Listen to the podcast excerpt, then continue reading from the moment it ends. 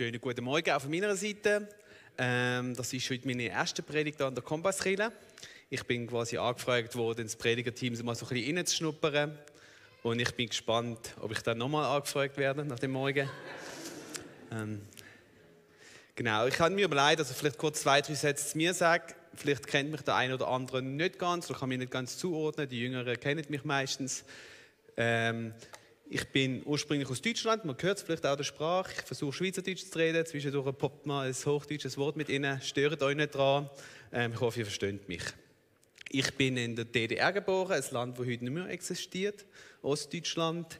Ich habe ein Jahr in Russland gelebt, deswegen bin ich manchmal am Übersetzen, habe eine Mission geschafft und bin jetzt seit 13 Jahren in der Schweiz. Ich habe Theologie studiert ähm, am ISTL in Zürich und bin dann, habe dann in der Gemeinde geschafft und habe dann noch angefangen im Anschluss soziale Arbeit zu studieren und arbeite im Strafvollzug als Sozialarbeiter. Ja. Ähm, ich bin mit der Steffi Schmid verheiratet, ehemals Schmid, jetzt heißt sie Schaller. Und bin quasi der Schwiegersohn von Eva und Benny Schmid und ich glaube, jetzt können mich die meisten einordnen.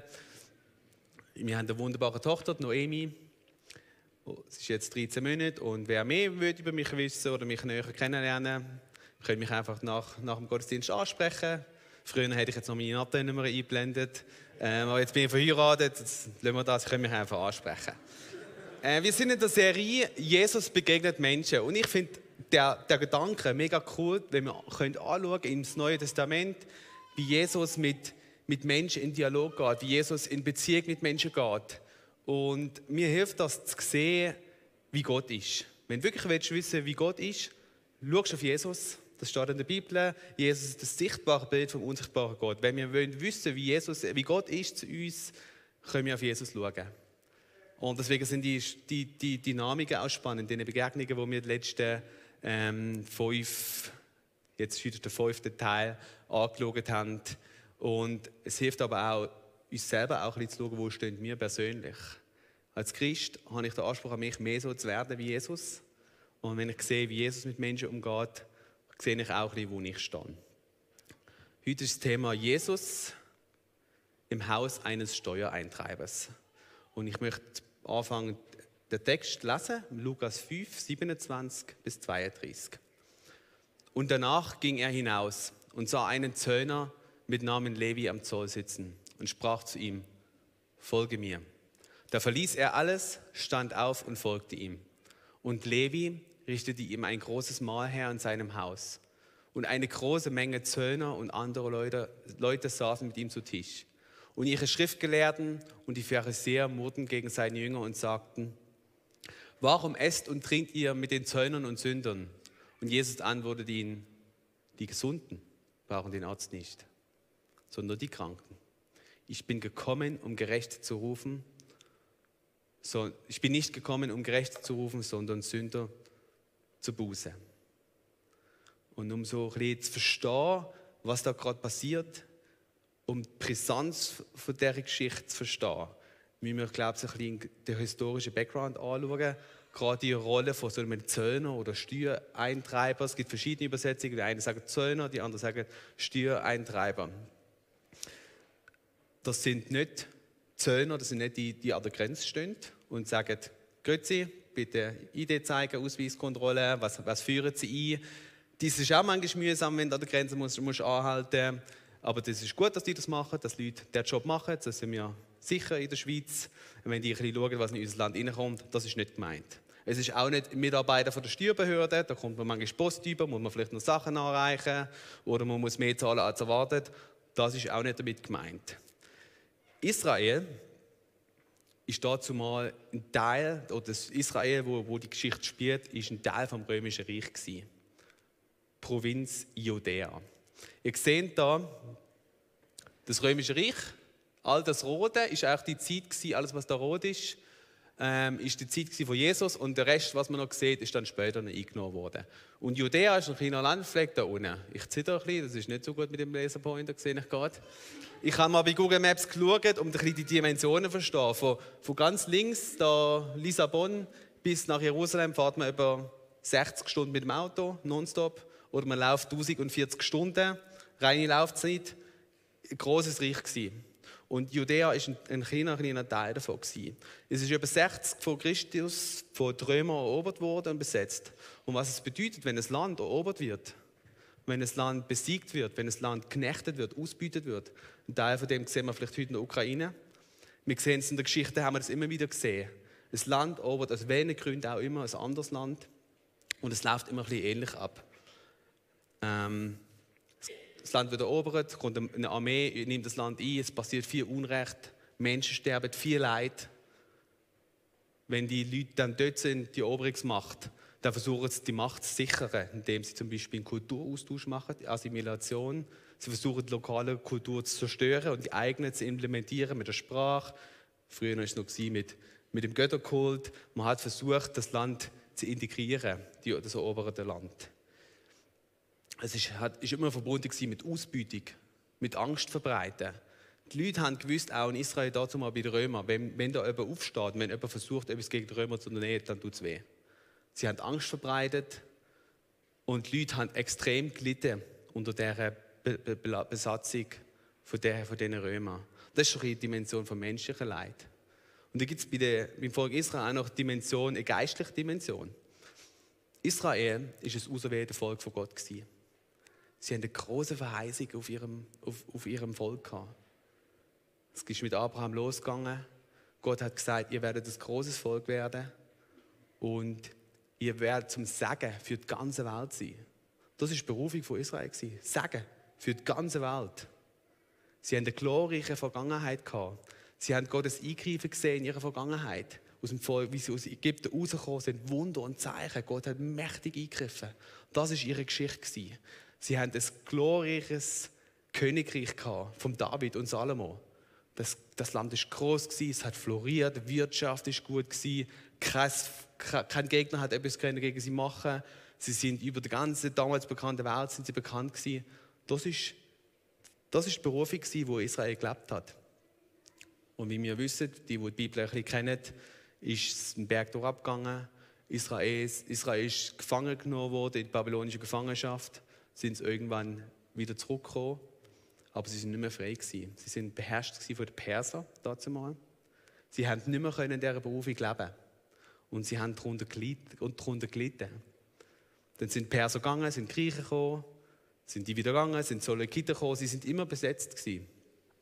Solekiten, habe ich vorher noch nie gehört, habe ich gelesen, ist auch ganz üble Zustand gewesen.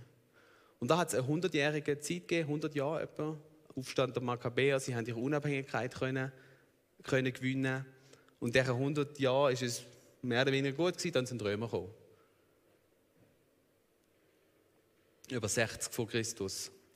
Und das ist ein Spannungsfeld, wo, wo, wo die Israeliten drinnen gelebt haben. Zum einen das menschliche Leid, die Unterdrückung der Römer, wo übel war. Klar, Römer haben auch Straßen gebaut, die haben Aquadukt gebaut, die haben ein bisschen Kultur gebracht, Amphitheater gebaut, wo wir heute anschauen können aber sie sind auch enorm unterdrückt gewesen. Und sie haben in dieser Verheißung gelebt. Sie haben gewusst, da gibt es eine Verheißung. Wir sind, wir als Volk Israel, wir sind Sagen für die ganze Welt. Sie haben auch die Verheißung gehabt, dass quasi ein neuer König kommt, aus der Linie von David, wo ein ewiges Friedensreich wird aufbauen. Das haben sie gewusst, irgendwo hinten aber die Realität hat ganz anders ausgesehen. Kein Segen von niemand. Sie sind unterdrückt, sie haben keinen König gehabt. Der König ist der Kaiser, nicht ihre eigene. Sie haben weit weggelebt von dieser Berufung, die sie hatten. Und das ist vielleicht auch etwas, wo, ich weiß nicht, wo du stehst heute. Vielleicht hast du auch Verheißung über dein Leben. Und die Realität sieht aber ganz anders aus. Oder wir als Christen, wo wir wissen, hey, wir, wir sollen im Frieden leben, wir sollen ähm, glückliches Leben haben, vielleicht auch erfüllt, näher an Gott, aber die Realität sieht ein bisschen anders aus. Ich möchte dir auch heute Mut machen, dass Gott kann, ähm, das Blatt auch wenden. Das sehen wir dann später in dieser Geschichte. Auf jeden Fall so gewesen, die Israeliten haben sich nach Freiheit gesehnt. Nach Luft zum Schnaufen. Aber sie haben unter der Unterdrückung gelebt. Und wie ist die Unterdrückung möglich gewesen? Wie hat Rom die Macht können sichern? Ich kann es vorhin beschreiben.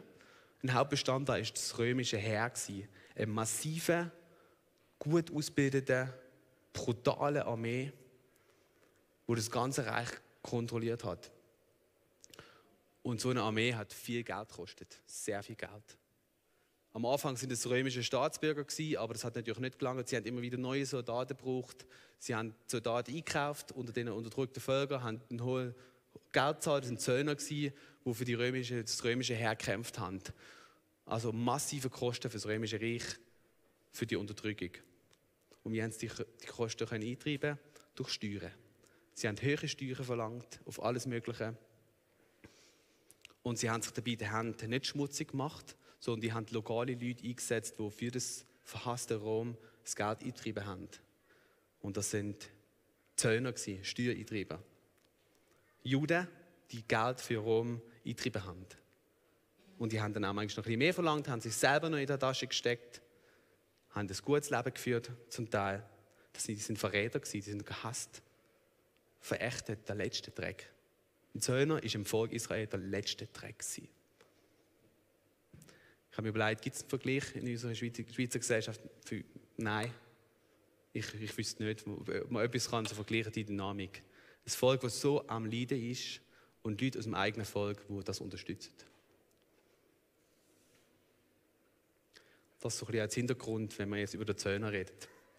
Aber bevor wir in den Text hineingehen, möchte ich noch kurz ich finde es wichtig, wenn man der Bibel liest, dass man auch ein bisschen schaut, wenn man einen Text rausnimmt, dass man auch ein bisschen schaut, was ist davor passiert, was ist danach passiert. Und davor ist eine ganz, äh, ganz bekannte Geschichte passiert. Jesus ist am Predigen.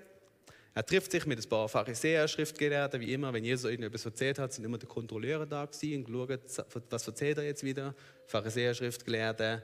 Und die sind in meinem Haus gewesen und es ist, jedes die anderen Leute sind da gewesen. Es ist einfach, die, die Hütte ist, ist voll gewesen. Es hat kein, man hat nur mehr schnaufen drin, es war einfach so richtig prall gefüllt gewesen. Draussen haben die Leute durchs Fenster geschaut, mit zugelassen. Und da kommen jetzt ein paar Jungs, ein paar Männer, bringen einen Kollegen, der gelähmt ist. Und sie wollen, dass der geheilt wird. Aber sie kommen nicht rein. Also steigen sie aufs Dach. Die Geschichte kennen die meisten. Decken das Dach ab, lehnen den Mann ab, trägt zu Jesus. Und da gibt es erstmal eine große theologische Diskussion. Darauf gehe ich nicht ein. Jesus streitet ein bisschen mit den Pharisäern. Und dann heilt er den Mann. Und ich finde es cool, wie er das macht. Er hätte jetzt auch können sagen Petrus, Johannes, kommt schnell, wir knüllen ab, wir ein bisschen beten für den Mann zusammen. Hat er nicht gemacht, er hat auch nicht irgendwie noch ähm, sonst für ihn betet, sondern er hat auch zeigen, dass er Autorität hat. Und er geht an zu dem Mann und sagt, steh auf, nimm die Matte und geh heim. Und der Mann ist aufgestanden, hat seine Matte genommen und ist heimgegangen.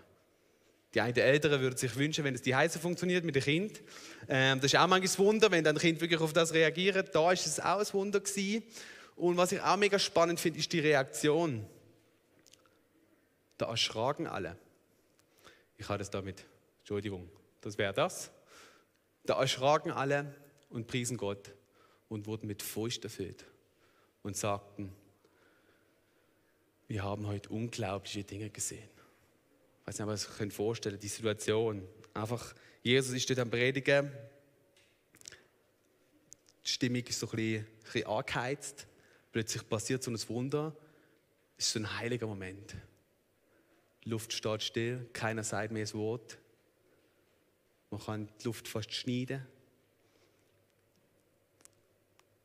Und die Leute sagen, ja, etwas haben wir noch nicht gesehen.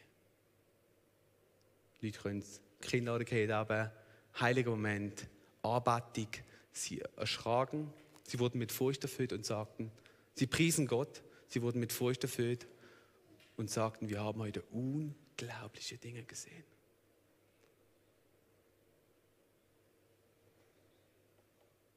Und danach, aus dem Moment raus, ging er hinaus, Jesus, zu einem Zöllner mit Namen Levi, wo am Zoll gesessen hat und sprach zu ihm, folge mir. Jesus, geht's noch? Sicher, jeder, bist du, meinst du das wirklich ernst, aber nicht der Zöllner. Weißt du eigentlich, wie mir es geht mit ihm? Mein Mann hat ein Geschäft gehabt, der hat höhere Steuern müssen zahlen. Er hat sie nicht können zahlen, hat seine Rechnungen nicht mehr zahlen, können zahlen. Das Geschäft ist kaputt gegangen. Er hat sich das Leben genommen und heute bin ich allein mit ihnen schuld. Ich bin an der Straße am Betteln. Geht's eigentlich noch mit so einem Zöllner? Jesus, mein, mein Sohn ist vor, vor einem halben Jahr an der Straße gestanden. Horde Römer sind vorbeigekommen. Und sie haben gemeint, dass sei einer, der einen Aufstand gemacht hat, aber er ist es gar nicht gewesen. Sie haben ihn einfach mitgenommen. Ich weiß bis heute nicht, was mit ihm ist. Haben sie ihn ermordet? Ist er irgendwo in einem Loch eingeschlossen? Die Leute haben es nicht können fassen, was da gerade passiert. Sicher nicht der Zöllner, der Verräter. Jesus geht zum Zöllner und sagt ihm, folge mir. Und er sagt einer nicht einfach, lauf mal ein mir nach, sondern du darfst ein Teil von meinem Team sein. Du gehörst jetzt in meiner Gruppe. Ich nehme dich mit. Ich werd, ich, ich, du bist mein Schüler. Da verließ er alles, stand auf und folgte ihm. Er hat, er hat seine Lebensgrundlage zurückgelassen. Der ist aufgestanden und hat gesagt, okay, all das Leben ist weg, ich gehe mit Jesus voraus. Der Mann hat etwas verstanden. Aufs Mal hat er einfach sein Leben, sein altes Leben hinter sich gelassen, seinen Zollstand, sein Geld, sein Wechselgeld, seine ganzen Ersparnisse, alles hinter sich und geht mit Jesus mit. Der Mann hat etwas verstanden. Und die Levi, oder auch Matthäus, übrigens für die, die es nicht wissen, Matthäus, Levi ist der gleich. Ähm, Im Matthäus-Evangelium heißt er Matthäus. Und Levi richtete ihm ein großes Mahl her in seinem Haus. Und eine große Menge Zöllner und andere Leute saßen mit ihm zu Tisch. Und ihre Schriftgelehrten und die Pharisäer murrten gegen seine Jünger und sagten, warum esst und trinkt ihr mit den Zöllnern und Sündern? Die haben es nicht verstanden. Wie kann er als heiliger Mann mit den Leuten im Dreck, mit dem Gesinde, ich meine, wenn der, wenn der Levi seine Kollegen einlädt, das, ist sicher, das sind sicher keine guten Leute. Er hat ja nicht gute Freunde gehabt. Er hat dann auch andere Söhne noch gehabt und sonstiges Pack. Ähm, und er geht mit ihnen essen. Und Jesus sagt einen ganz bekannten Satz. Jesus antwortete, die Gesunden brauchen den Arzt nicht, sondern die Kranken. Ich bin nicht gekommen, um Gerechte zu rufen, sondern Sünder zur Buße. Und das ist so ein bisschen, der letzte Satz ist aus meiner Sicht so ein bisschen der Herzschlag von Jesus. Ich möchte auf dem dann landen. Das ist der Herzschlag von Jesus. Er heilt den Kranken. Er geht zu einem der verachtesten Menschen im Volk und auch unter der geistlichen Elite. Geht zu dem an, nimmt ihn zu sich ins Boot, nimmt ihn zu sich ins Team und trifft sich mit dem ganzen Abschaum und isst mit ihnen. Die Geschichte und auch viele andere Geschichten, wo wir mit Jesus, wo wir Jesus sehen im Neuen Testament, zeigen eigentlich, was in dem Satz zusammenkommt, was, in dem, was Jesus in dem Satz beschreibt. Er sagt, nicht die, die gesund sind, nicht die, die alles im Griff haben, die wissen, wie das Leben funktioniert, wo alles perfekt läuft, nicht die brauchen den Arzt, sondern die, die krank sind. Die, die merken, dass sie Hilfe brauchen. Die, die merken, dass ihr Leben nicht so läuft, wie es, wie es. Die, die, die umkehren, die brauchen den Arzt. Jesus ist nicht auf die Welt gekommen, um Gerechte zu rufen. Das ist nochmal das Gleiche, um die zu rufen, wo alles, wo alles perfekt läuft. Sondern er ist gekommen, dass Sünder Buße tun können, dass Sünder umkehren können. Und das zeigt mir eigentlich, der Satz zeigt mir so ein bisschen zwei Sachen. Das eine ist so ein bisschen unser Stand in Jesus. Ich weiß nicht, wo du stehst persönlich. Ich weiß nicht, vielleicht siehst du dich in dem Zöhner. Das ist ein, ein extremes Beispiel, aber vielleicht hast du selber, bist du dir selber bewusst, dass in deinem Leben irgendetwas nicht richtig läuft. So wie es sein sollte Vielleicht hast du das Leben mal Gott zur Verfügung gestellt, aber du vermisst die Leidenschaft, die du mal gehabt hast. Vielleicht hast du Dinge da, wo du wüsst, weißt, du hättest es nicht sollen tun. Und du schämst dich dafür. Du hast es noch niemandem erzählt.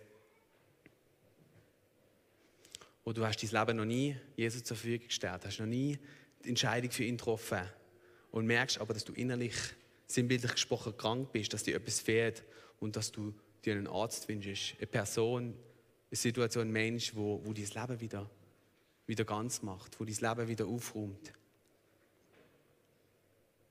Sprich dazu, Jesus ist genau auf dich gekommen, für deine Situation, in der du stehst. Um dich zu heilen, um dich wieder herzustellen, um dich zur Umkehr zu bewegen, um dich dort zu begleiten. Der Weg ist frei. Und das Zweite, was ich darin auch sehe, für, ist, ist unser Auftrag, den wir haben. Jesus hat eine Revolution gestartet. Wo Jesus gekommen ist, er hat die alte Berufung vom Volk Israel hat er wieder aufgenommen. Er ist gekommen als der Gesalbte, als der Messias. Nicht so, wie sie es vorgestellt haben. Sie haben sich vorgestellt, der macht Rom fertig, macht sein Reich, alles ist gut. Aber er hat noch viel mehr gemacht. Er hat die Berufung vom Sagen über die ganze Welt, das ist das, was wir heute erleben, wo wir heute drin leben. Dass wir können da sein dass wir können miteinander uns versammeln dass wir können zu Jesus gehören, dass wir ein Teil sind von, dem, von dieser Verheißung vom Volk Israel. Das hat Jesus da angefangen zu fühlen. Und er hat es nicht so gemacht, wie die Leute sich das vorgestellt haben. Der hat, der hat eine Revolution gestartet, auf eine andere Weise, wie die Leute sich das erwartet haben. Und er hat mit so Leuten wie, den, wie diesen Sünder angefangen. Unvorstellbar, unvorstellbar für die damalige Situation. Und ich habe mir überlegt, wie wäre das, wenn heute Jesus würde kommen? Wenn, jetzt, wenn das damals nicht passiert, Jesus wird heute kommen, oder? Da auf Stefan. Ich würde sagen, komm, Basrille, nächsten Sonntag um 10 Uhr komme ich vorbei. Komme ich euch besuchen. Was würdet ihr machen? Würde wahrscheinlich das Kompassfest führen, führen verlegen, würde ein großes Event machen, äh, vielleicht mit anderen Kindern zusammen. Eine Worship-Zeit, oder? Worship-Band würde für Jesus ein bisschen Worship vorbereiten, dass er sich auch angesprochen fühlt. Danach gibt es eine Predigt, natürlich von Jesus. Ähm, wir würden im Anschluss noch eine Heiligungs- und Befreiungszeit machen, wo vielleicht jeder, der noch irgendeine Last hat und eine Krankheit kann, kann kommen. Und Jesus würde sagen, komm, ich bete das alles weg. Wir würden es lässig haben mit ihm. Wir würden vielleicht im Anschluss noch eine Fragerunde machen, bei Kaffee und Kuchen. Da können wir eigentlich mal all unsere Fragen, die bei der Bibel die ganze Zeit auftauchen, endlich immer beantworten.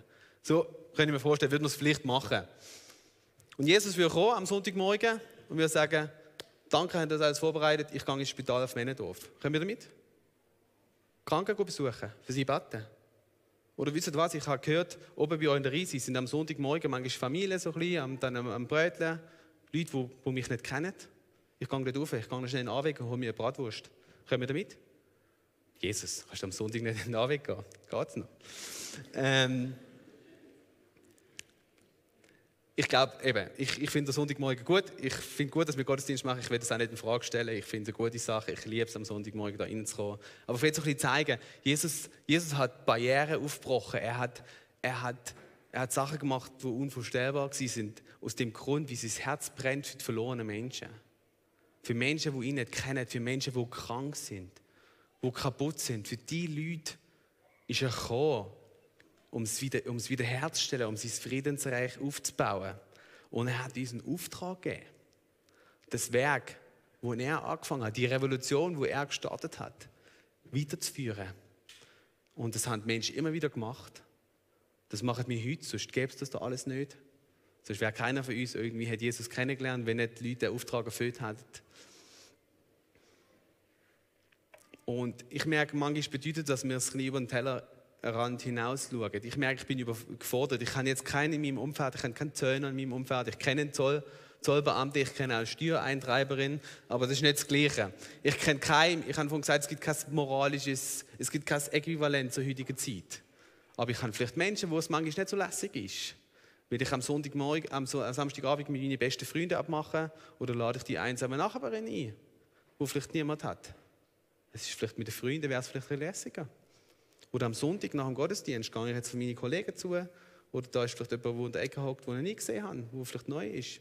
Sprich die Person an. Es beginnt so kleine, einfache Schritte und, und es fordert, fordert uns äh, raus, dass wir manchmal über den Tellerrand ein bisschen, äh, ein bisschen rausschauen.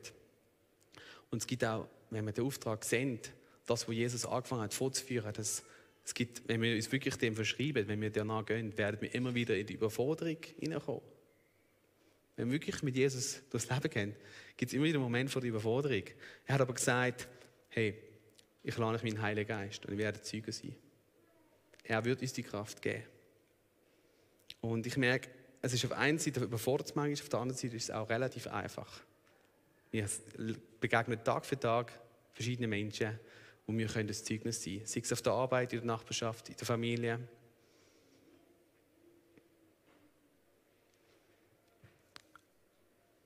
Habe einen Arbeitskollegen, der ist, ähm, bin vor zwei Wochen mit dem ähm, mit ihm am, am Mittag in der, Kantine und ich ab und zu rede ich mit ihm, da bin ich so ein bisschen mit ihm am Essen gewesen. Ähm, und da ist ein, ich habe gehört, er sei mal im Spital gewesen. Und dann ist ein anderer läuft an ihm vorbei und sagt, hey, geht es dir besser?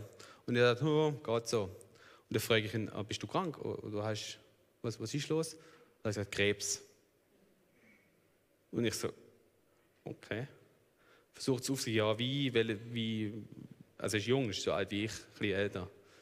Und haben so ein bisschen nachgefragt und hat gesagt, ja, es ist nicht, es ist nicht hundertprozentig sicher.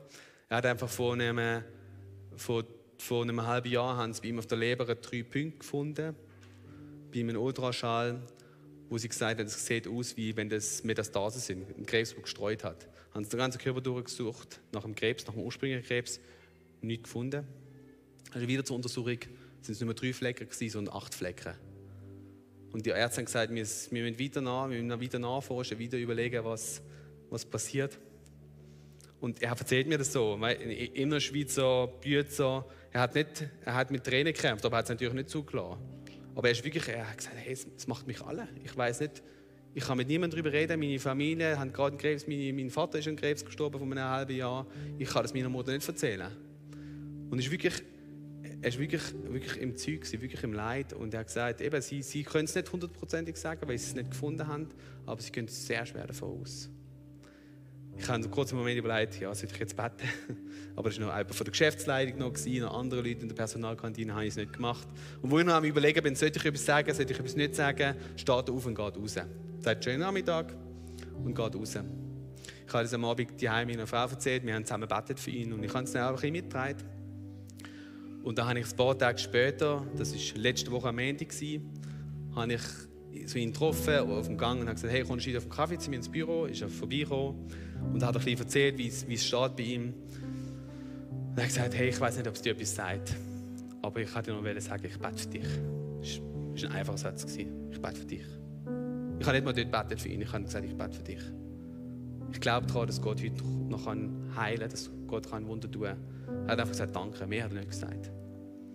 Und letzten Donnerstag fängt er mich so auf dem Gang ab und sagt so, es hat etwas gebracht. Es ist kein Krebs. Ich weiß nicht, was passiert ist. Ich weiß nicht, was passiert ist. Vielleicht ist der Krebs weggegangen, vielleicht ist es keiner gewesen, ich weiß nicht. Aber allein der Satz, dass er sagt, es hat etwas gebracht. Und es hat mich nicht viel gebraucht. Ich habe gesagt, ich bete für dich, mehr nicht. Es sind so einfache Geschichten, so einfache Sachen. Es braucht jeder von uns. Jeder Einzelne da drinnen. Wir alle haben Talent, wir alle haben Begabungen. Und wenn, wenn du sagst, Jesus kann mich nicht brauchen, dann ist das schon mal die größte Lüge in deinem Leben. Jesus kann jeder Einzelne von uns brauchen und wird jeder Einzelne brauchen. Und es beginnt heute Morgen für jeden Einzelnen von uns mit der Entscheidung. Will ich das oder will ich das nicht? Ist es mir egal oder will ich das? Allein die Entscheidung, das lange schon mal. Einfach zu sagen, Mo, ich will mein Leben brauchen lassen von Jesus. Ich will, dass er, ich will die Revolution, die er gestartet hat, das, worum er gekommen ist, will ich weiterführen. Ich weiß nicht wie, ich habe Angst, ich bin nicht der begabteste Redner. Egal, ich will das. Das beginnt mit dem. Und dann beginnt es mit dem Bewusstsein, dass wir uns auch immer wieder ermutigen, dass wir uns vielleicht Geschichten erzählen, wo wir so etwas erleben, dass wir uns ermutigen, hey, bleib dran, betet füreinander. Das ist der nächste Schritt. Und dann braucht es einzelne kleine Schritt im Alltag. Immer wieder. Und Gott kann uns etwas im Kleinen etwas machen, wo wir es nicht für möglich halten. Bist du bereit zu dem? Ich möchte abschließen mit zwei Fragen. Die erste Frage ist: Brauchst du einen Arzt?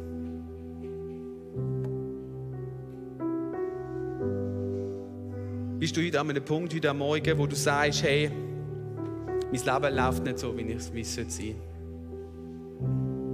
Ich habe mit Jesus angefangen. Es ist ein bisschen versandet.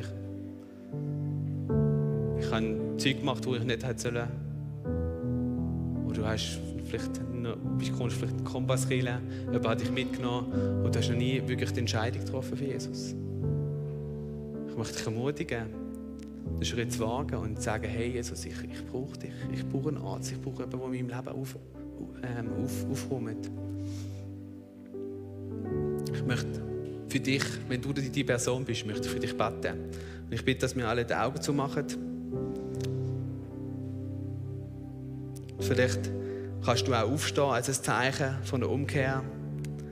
Der Levi, der Matthäus ist aufgestanden, hat alles hinter sich gelassen und ist mit Jesus mitgegangen. Wenn du das Gefühl hast, hey, ich möchte etwas gerade machen, ich brauche einen Arzt, ich brauche jemanden, der mein Leben wieder neu, neu richtet, eben dann möchte ich zu diesem Schritt ermutigen. Und eben, wenn du willst, kannst du aufstehen. Ich möchte für dich beten. Jesus, ich danke dir für deine grenzenlose Gnade. Ich danke dir, dass du es gut mit uns meinst, dass du gekommen bist für uns, für jeden einzelnen von uns. Dass du am Kreuz gestorben bist für unsere Sünden, für all das, was wir falsch machen. Schon damals, wo du am Kreuz gestorben bist, hast du schon an uns gedacht, hast unseren Blick gehabt und du wirst es wieder machen. Ich danke dir, dass du unser Leben kennst. Du siehst, was, wo wir Fehler gemacht haben. Du siehst, wo, wo, wo unser Leben nicht so läuft, wie es sein sollte. Und Jesus, ich möchte dich beten, dass du jedem Einzelnen, der heute Entscheidung trifft, wirklich ja, mit dir wieder neu zu leben, mit dir zu leben, dass du jeden Einzelnen segnest. Dass du zeigst, wo, wo wir das Leben wieder, wieder in Ordnung bringen, dass du uns dabei hilfst, Jesus. Amen. Ich habe noch eine zweite Frage. Bist du bereit, dich dem Kernauftrag von Jesus anzuschließen? Bist du bereit, in deiner Imperfektion, in, in deinen schlechten Erfahrungen, die du vielleicht gemacht hast, vielleicht bist du, hast du mal auf Jesus etwas gemacht, etwas gesagt und bist ausgelacht worden oder es hat nicht so funktioniert oder wie du dir das vorgestellt hast. Aber bist du bereit,